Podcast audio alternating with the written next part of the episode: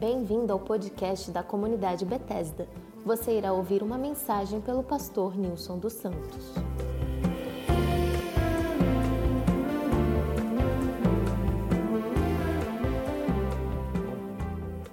Glória a Deus. Gente, eu queria que nós refletíssemos no texto que se encontra lá no Evangelho de Mateus. Evangelho segundo escreveu Mateus, no capítulo 4, do verso 18, verso 18 a 22. Mateus 4, 18 a 22. Amém? Diz assim, verso 18: Andando à beira do mar da Galileia, Jesus viu dois irmãos Simão, chamado Pedro, e seu irmão André. Eles estavam lançando redes ao mar, pois eram pescadores. E disse Jesus: Sigam-me, e eu os farei pescadores de homens. No mesmo instante, eles deixaram as suas redes e o seguiram. Indo adiante, viu outros dois irmãos, Tiago, filho de Zebedeu, e João, seu irmão eles estavam num barco com seu pai Zebedeu, preparando as suas redes. Jesus os chamou e eles, deixando imediatamente seu pai e o barco, o seguiram. Amém. Graças a Deus. E eles, deixando imediatamente seu pai e o barco, o seguiram. Muito obrigado, Deus. Muito obrigado pela tua palavra, Pai. Obrigado porque o Senhor sempre nos chama. Obrigado porque o Senhor sempre na sua graça não só nos chamou, mas nos chama todos os dias para uma vida com o Senhor, para uma caminhada, ó Deus, para seguirmos o Senhor de perto, para caminharmos na tua presença, para ouvirmos tua voz, ó Deus, para percebermos e aprendermos com o Senhor cada dia.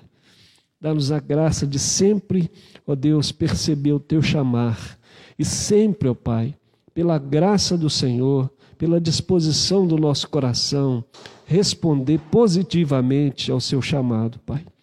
Ajuda-nos a cumprir, ó Deus, o chamado que o Senhor tem na vida de cada um de nós, Pai. Nós pedimos que o Senhor nos abençoe na, na meditação da tua palavra. Em nome de Jesus, Pai. Em nome de Jesus.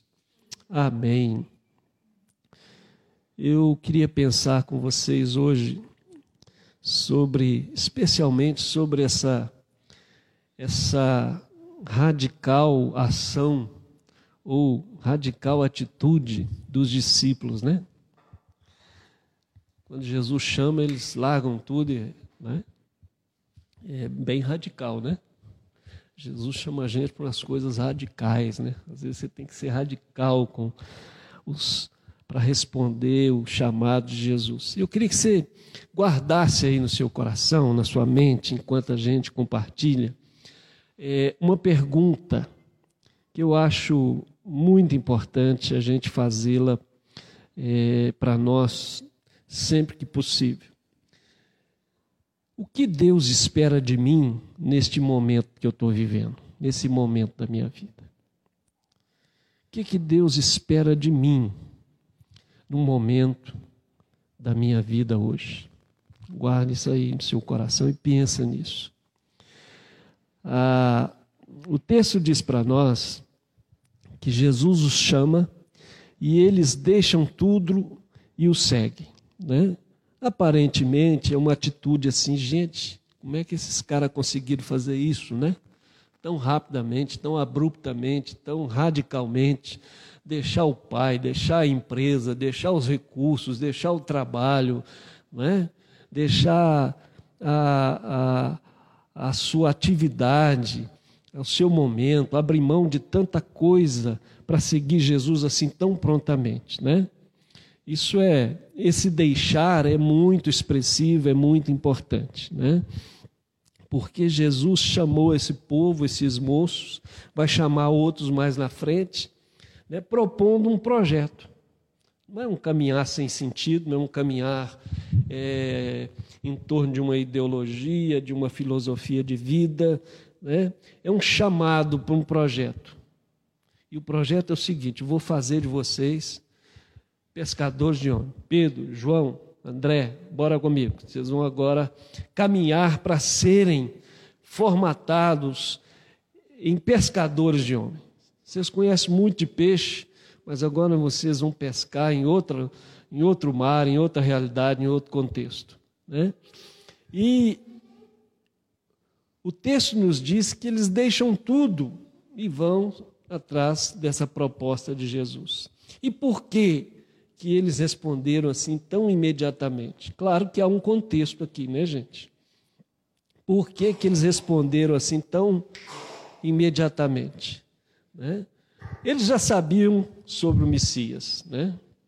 Eles já entendiam sobre os Messias. Eram pessoas que frequentavam a escola rabínica, eram pessoas que frequentavam as sinagogas e eram pessoas que tinham uma afinidade né, com a Torá. Então eles conheciam e conheciam muito bem. Então eles sabiam que o Messias estava para vir e eles aguardavam esse Messias. E há outro aspecto também, porque Jesus se manifesta a eles não só aqui. Eles tiveram outro encontro antes desse aqui com Jesus, quando João Batista é, está caminhando com eles, e André era um dos discípulos de, de, de João Batista, e passa Jesus e João Batista diz: Olha, eis o Cordeiro de Deus. E André e mais um, que provavelmente é o João, vão atrás de Jesus. E seguem Jesus. Jesus, o que, é que vocês querem? Senhor, onde é que o senhor está morando? Ah, tá, vamos lá ver. E o texto vai dizer para nós, lá no Evangelho de João, que André levou Pedro até Jesus. E ele chega e diz: Olha, achamos o Messias. E levou Pedro, João e Tiago ao, a Jesus. E ali eles tiveram o primeiro contato, que foi um chamado para salvação. E esse agora é um segundo encontro.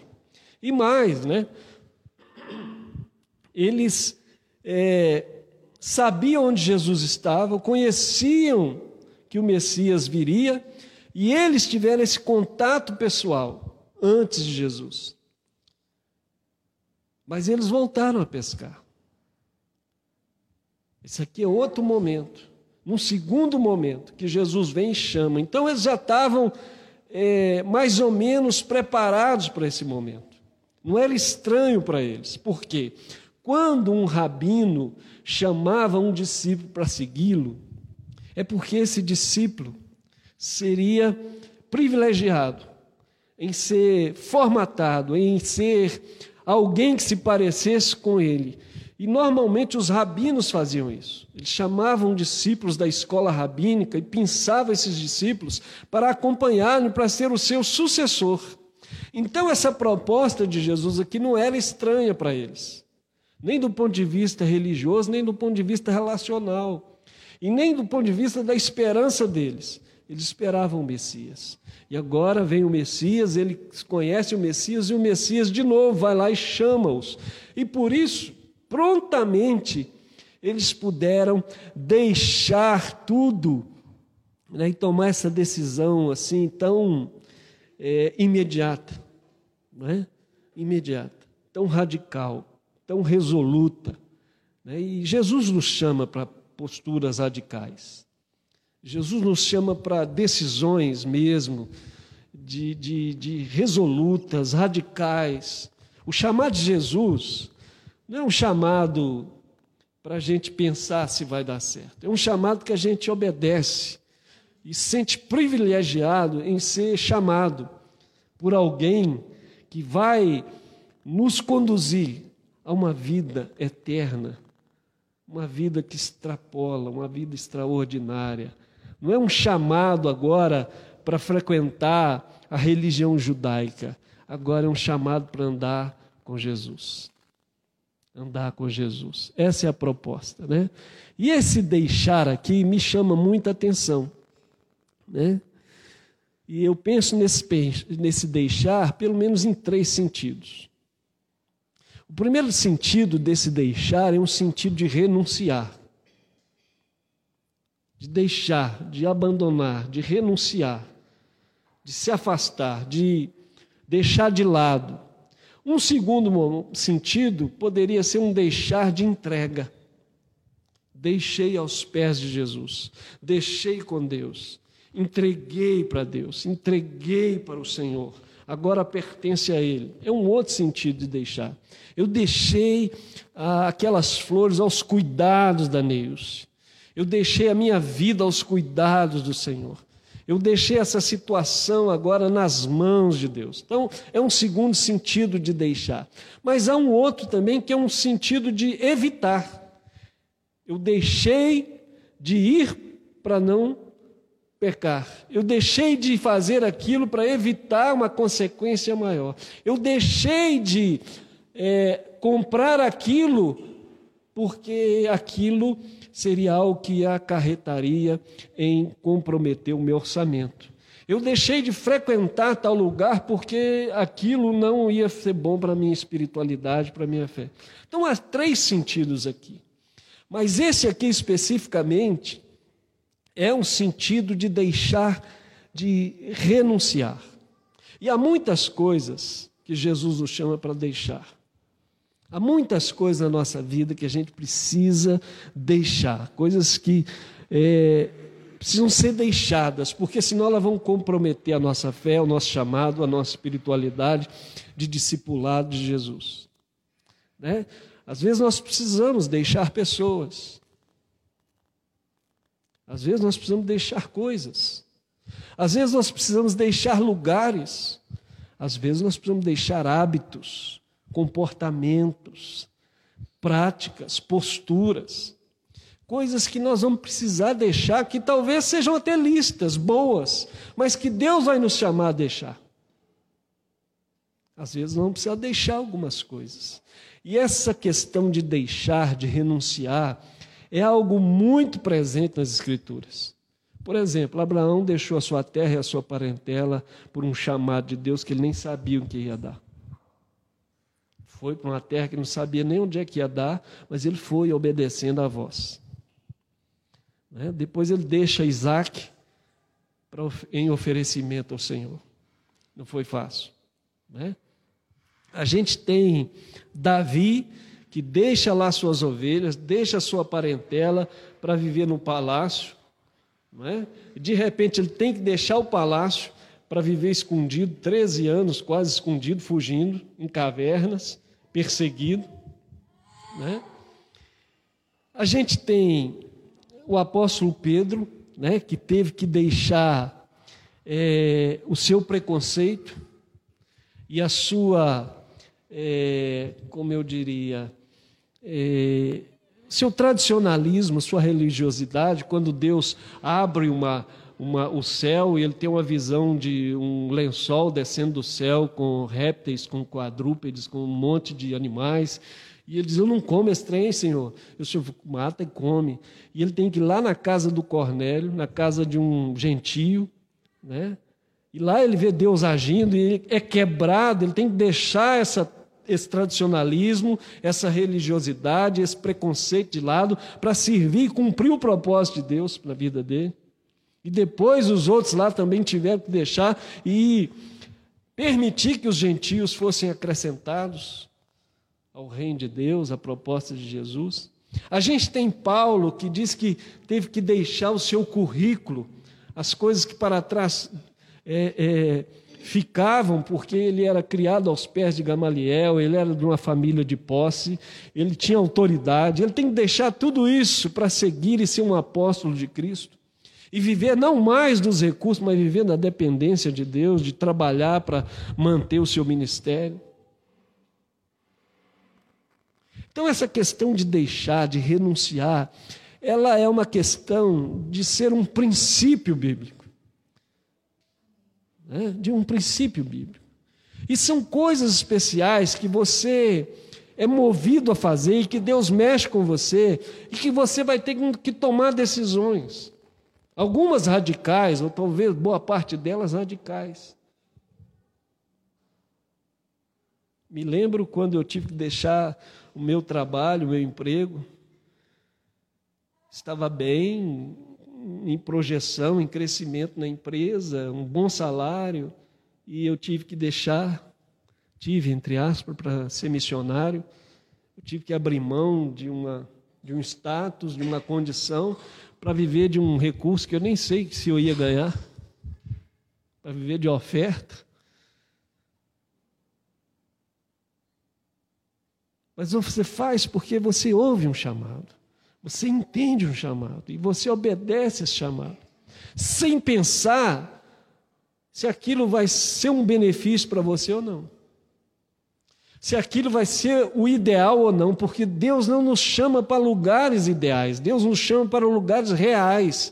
E eu preciso ver qual é o lugar da minha obediência. Alguma vez né?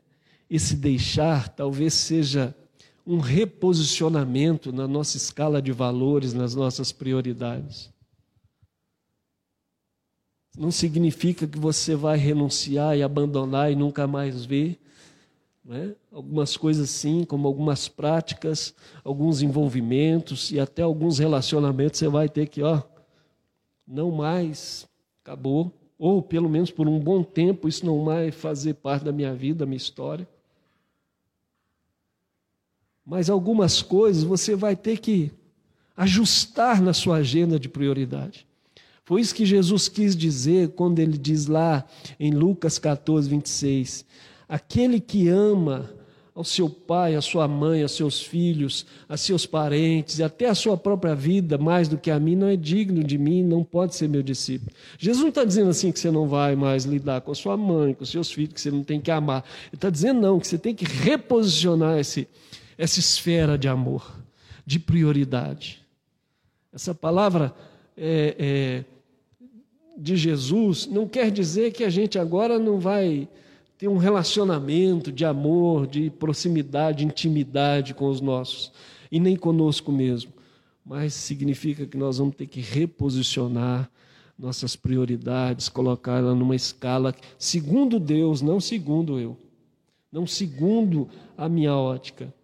E eu acho interessante porque estão lá os discípulos pescando, rumando as redes, e Jesus interrompe eles. Jesus interrompe a história deles. Jesus chega e ô gente, vamos aqui, ó.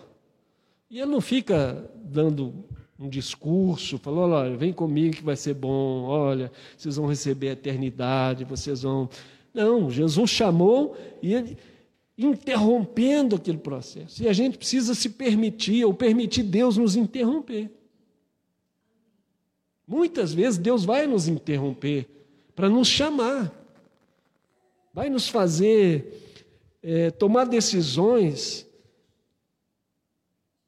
que vão interromper um processo para criar um outro processo.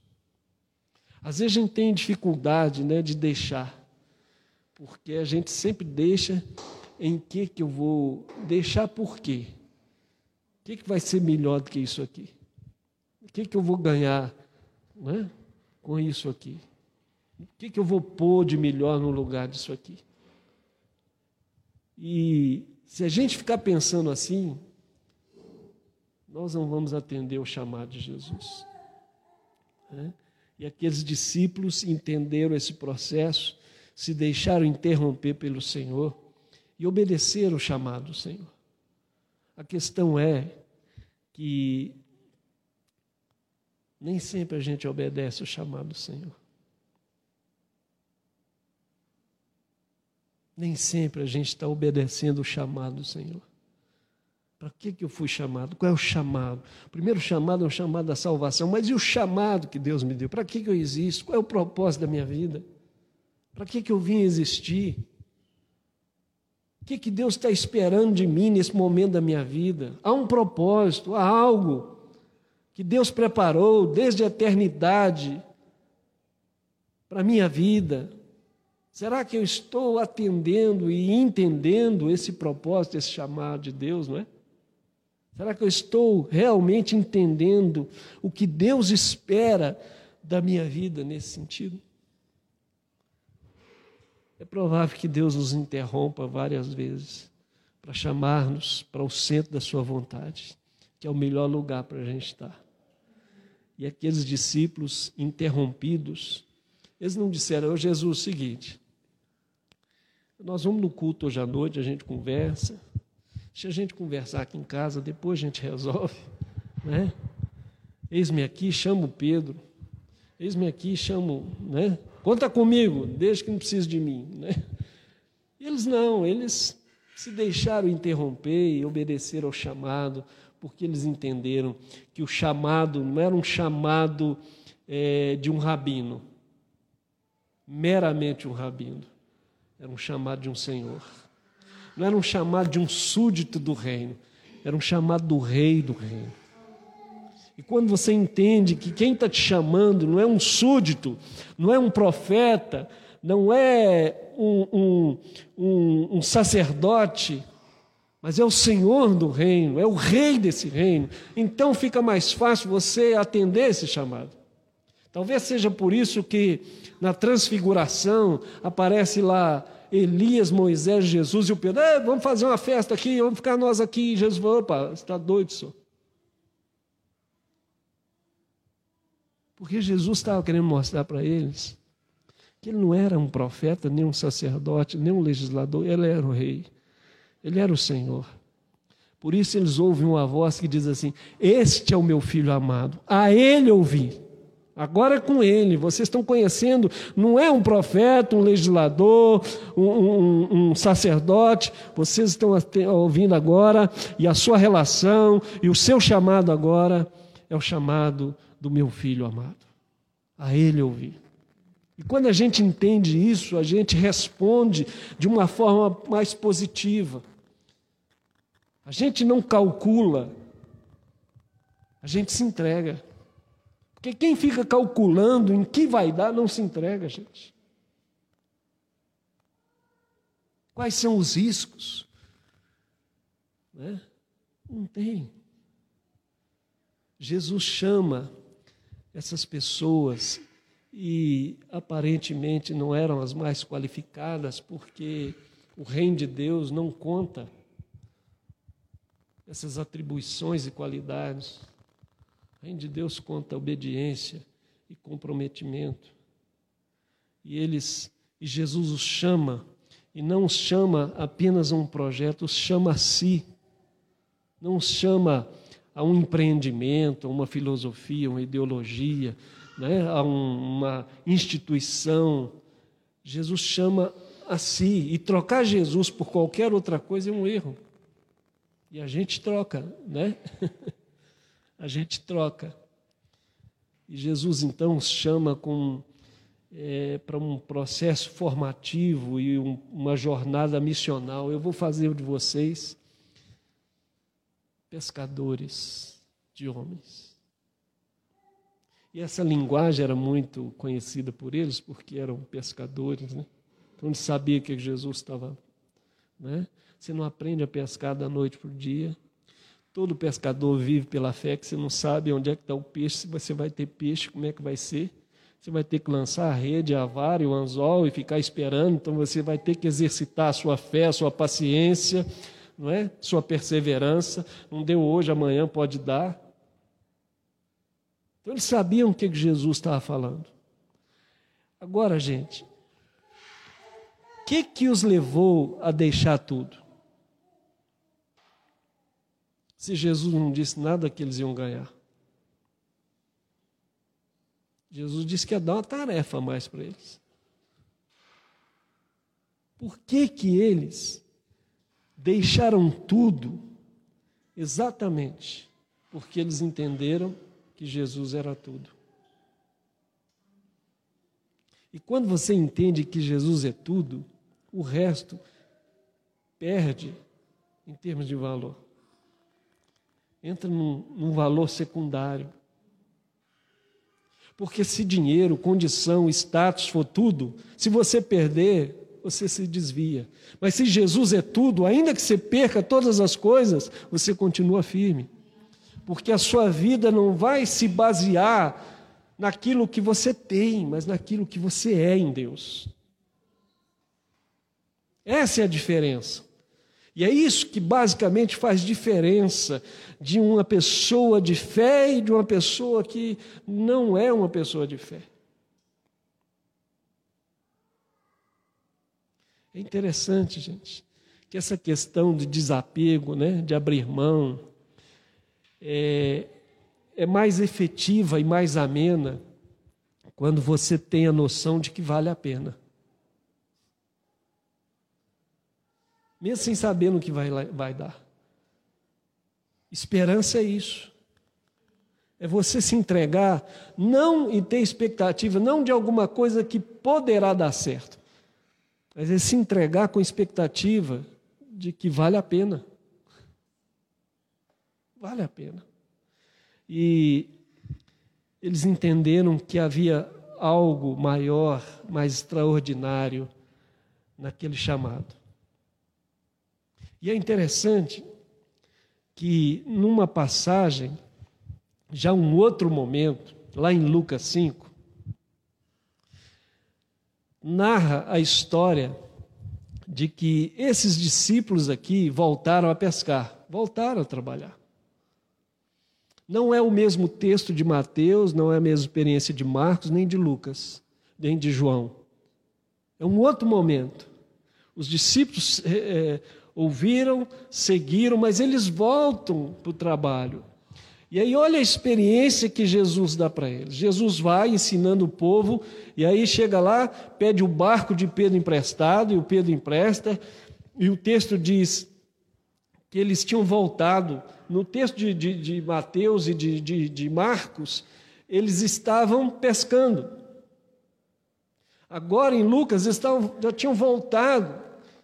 Os barcos estavam lá eles arrumando as coisas, porque passaram a noite pescando. E Jesus diz a Pedro assim: Pedro, lança as redes em águas mais profundas. Senhor, passei a noite inteira pescando, não pescamos nada, nós estamos exaustos. E aí o Pedro, imagino que raciocina, já sabendo com quem ele está falando, mas sobre a sua palavra eu vou fazer. E aí o texto diz que eles pegaram uma quantidade de peixe tão grande que eles tiveram que chamar os outros para ajudar, porque as redes estavam se rompendo. Jesus estava dizendo para eles: olha, vocês podem deixar tudo, porque você já tem tudo. E faz esse milagre para mover ainda mais, se revelar ainda mais como Senhor de todas as coisas dizendo para eles: não é você pelo seu esforço, pode ficar tranquilo, porque aqui sou eu que dou ordem aos, aos peixes para vir para a sua rede, não você com a sua rede vai atrás dos peixes. Não é você pela sua competência que vai adquirir grandes coisas, mas minha graça em você é que vai prover nas suas, na sua vida e que vai revelar a você a grandeza de Deus. E o Pedro fica estupefato. Parta de mim, Jesus, que eu sou pecador, porque ele ali ele tem uma consciência maior de que ele não está lidando com o rabino, com o mestre, ele está lidando com o Senhor dos senhores. E ali nunca mais ele volta a pescar, exceto no final, quando ele, ele nega Jesus, aí ele volta a pescar. Mas Jesus vai lá e fala: Ai, palhaçada é essa? Por que, que você está voltando, não é? Bora. Interessante isso, né? Às vezes nós precisamos de milagres do extraordinário de Deus que nos mova o coração, para a gente continuar seguindo, para saber que nós não estamos seguindo uma ideologia, uma religião, nós estamos seguindo o Senhor dos Senhores, o Rei dos Reis, o que governa, o que é capaz de dizer para os peixes assim: vai para a rede dele. E às vezes a gente cansa, cansa, cansa, mas quando você está seguindo a Jesus, você sabe que Ele pode fazer coisas extraordinárias, chamar a existência coisas que não existem, a hora que Ele quiser. E nós precisamos disso. E nós vamos ser também protagonistas disso. Porque o Pedro depois viu Deus usá-lo para fazer grandes, grandes coisas. Deus não chama a gente só para participar da abertura de uma igreja. Deus nos chama para participar de coisas extraordinárias que Ele vai fazer, que está fazendo na vida das pessoas, de família, na nossa vida. Coisas maravilhosas de pescarias que nos surpreendem, que vão nos deixar assim estupefatos, perplexos diante do Senhor. O que, que é isso? Com quem eu estou andando? Que coisa extraordinária. Não é? Para terminar, é, só contar uma historinha que eu sempre gosto de voltar a ela, simples, que é a história de uma menina, petitinha, que ganhou do pai uma moeda, né? A gente não dá 10 reais para um menino gente dá uma moedinha para ele aprender, ou um real. E a mãe dessa, dessa criança, ela gostava e era um hábito de comprar vasos, porcelanas valiosas e fazer coleções. E a criança deixou a moeda cair numa daqueles vasos caríssimos, né? E a menina enfiou a mão no vaso para tirar a moeda, só que quando ela fechou a mão, a mão não saía de dentro do vaso. Ela tinha que abrir a mão, soltar a moeda para tirar a mão de dentro. E ela não abria. E a mãe falando: Filha, abra a mão, que a mamãe vai pegar a moeda. Não, a moeda é minha. Eu tiro. Mas você não consegue tirar a mão daí se você não abrir a mão. Não. Eu peguei minha moeda, eu não vou soltar minha moeda. E a mãe tentou ali, tentou e passou óleo, tentou e convencer a menina nada. Aí chamou o pai. Pai, minha filha, abre a mão, deixa o papai pegar a moeda. Não, essa moeda é minha. Mas minha filha. Aí o pai falou com a mãe: vamos quebrar o vaso. De jeito nenhum, esse vaso é importado, porcelana não tem aqui no Brasil para comprar. Aí o pai teve uma ideia.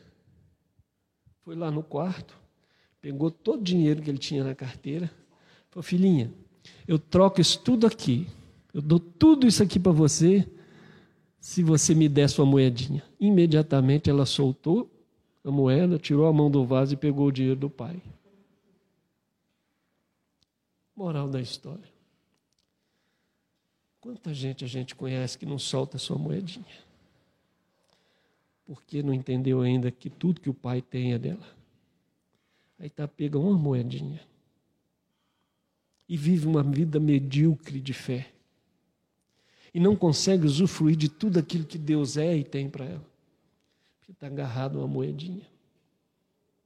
Os discípulos não se agarraram à rede, porque eles descobriram que tudo do Pai a partir daquele dia era deles. E o dia que a igreja entender que tudo que Deus é e tem é dela, ela vai passar a abrir mão das suas moedinhas. Eu não sei qual moedinha que você tem que abrir mão, mas vale a pena. Os discípulos abriram mão da rede, da pesca, dos pais, porque valia a pena. E com Deus sempre vale a pena. O que, que Deus espera de mim no momento que eu estou vivendo? O que, que eu preciso deixar? Que Deus está falando comigo, já falou em algum momento. O que, que eu preciso deixar? que está atrapalhando ou que não está de acordo com o chamado que Deus tem para a minha vida. Que não se aliam à palavra de Deus. O que, que eu preciso deixar? O que, que eu preciso entregar para Ele? O que, que eu preciso reposicionar na minha escala de valores, de prioridades, para atender esse chamado? Sugiro que você ore e pergunte ao Espírito Santo. Ele é que vai dizer a você e a mim. O que, que eu preciso deixar? O que, que eu preciso reposicionar? O que, que Ele espera de mim no momento que eu estou vivendo? Amém?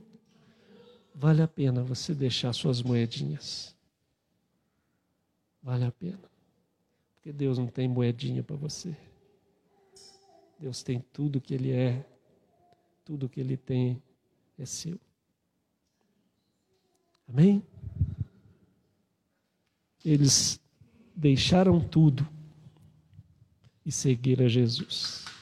Vamos orar, vamos ficar de pé?